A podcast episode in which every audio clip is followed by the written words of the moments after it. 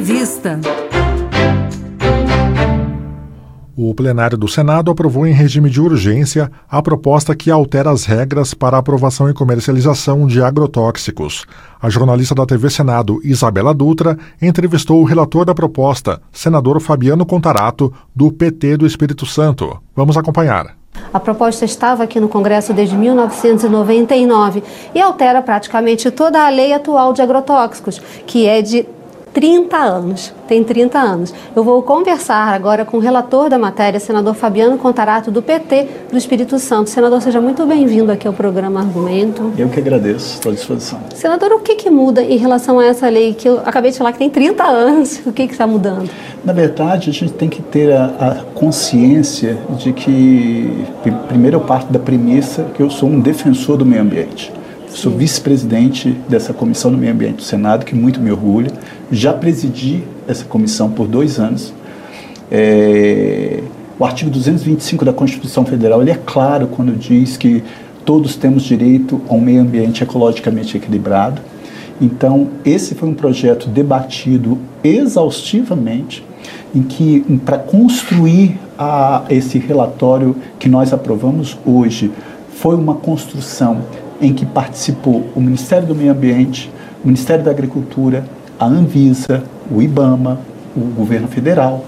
Então nós tivemos ali é, o Ministério da, da Agropecuária, nós tivemos ali vários debates para construir um texto que fosse palatável para garantir e dar efetividade a essa garantia constitucional de que todos temos direito ao meio ambiente equilibrado. Então, é, eu não, não estaria ali dando um aval para aprovar um projeto que pudesse afetar a vida ou a saúde dos brasileiros e brasileiras. Agora, nós temos que entender também que dentro do parlamento, eu aprendi isso com pouco tempo enquanto senador, o ótimo é inimigo do bom.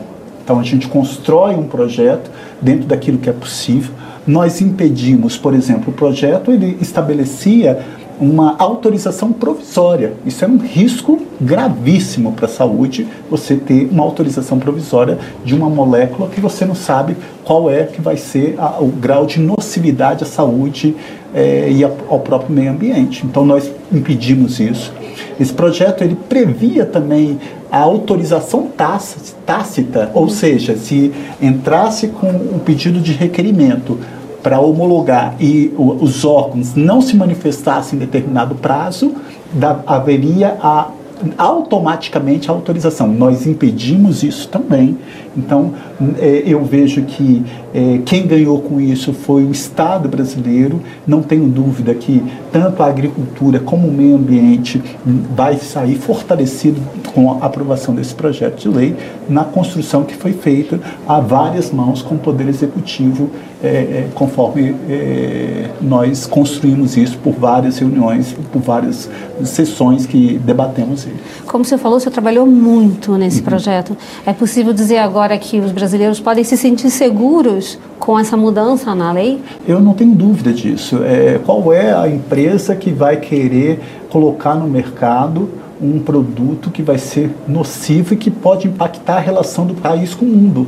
Nós sabemos que nós tivemos um período no, no, com o ex-presidente da República que foi uma autorização é, de inúmeros agrotóxicos que foram nocivos, né? Epicida, atrazina, o acefato. Então, é, esse projeto não. Ele, ele, é, como, que, como que nós vamos ter a autorização de determinadas moléculas que são prejudiciais se a própria União Europeia ou a, a, a, os Estados Unidos, enfim, o mundo não compactua com aquele tipo de molécula. Então é óbvio que é, eu estou seguro e convicto de que esse foi o texto que nós podíamos construir dentro daquilo que vai ser razoável para manter e preservar o meio ambiente como direito constitucional como uma garantia expressa nesse artigo 225. Então, saio com minha consciência tranquila dentro daquilo que é possível construir deba no debate, trazendo o Ministério, volto a falar, trazendo o Ministério da Agricultura, mas ouvindo o Ministério do Meio Ambiente,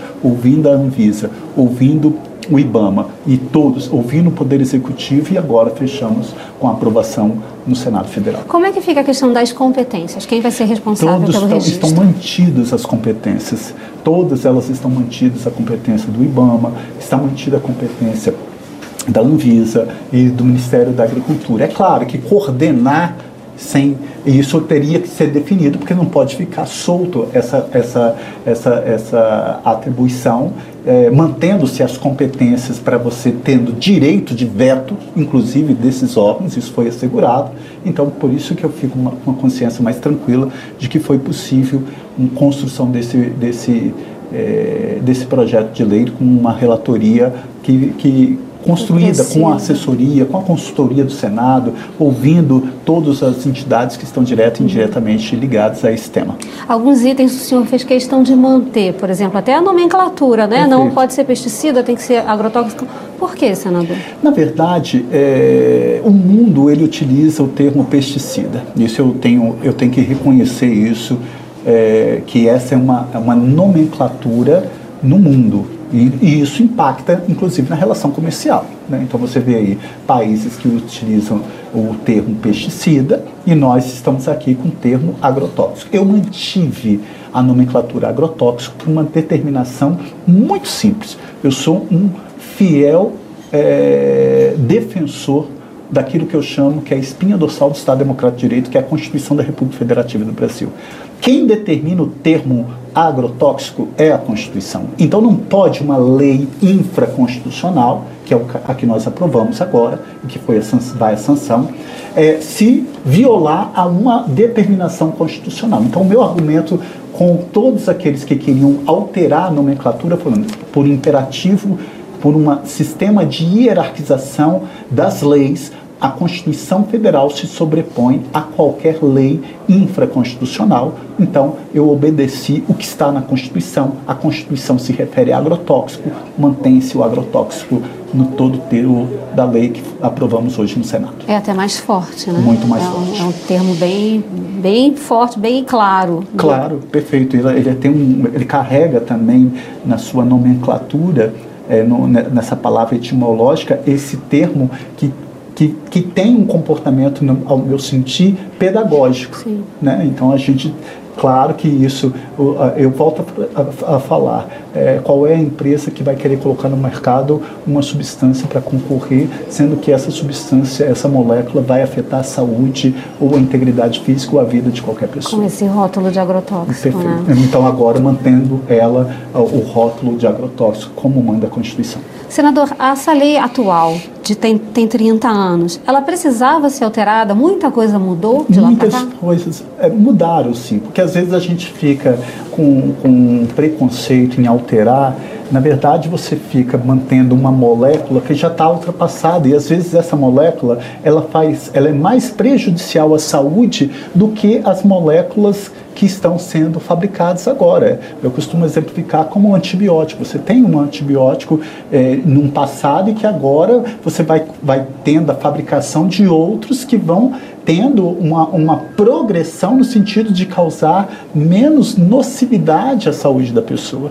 Então, assim acontece também com as moléculas. Às vezes a gente acha que se manter naquilo que nós aprovamos lá atrás, uhum. estamos beneficiando a população, nós podemos estar prejudicando a população, porque hoje nós temos moléculas que são muito mais é, bem trabalhadas e com menos nocividade à saúde é, das pessoas. E tudo isso precisava ser estudado para que fosse seguro, até para melhorar melhorar a agricultura também, né? Perfeito. Isso foi, foi levado em consideração? Foi levado em consideração, foi levado em consideração uh, uh, o país como sendo um grande é, é, produtor na área agrícola e que tem essa interlocução com o mundo. Nós sempre fomos referência na preservação ambiental, nós sempre temos essa, essa consciência de que isso está sendo preservado e eu saio daqui satisfeito com, com essa aprovação que nós fizemos hoje no Senado. Certo. Como ficam os prazos, senador, de registro, de comercialização, importação, exportação? O que, que muda nessas questões? Não, esses prazos eles estão definidos por lei,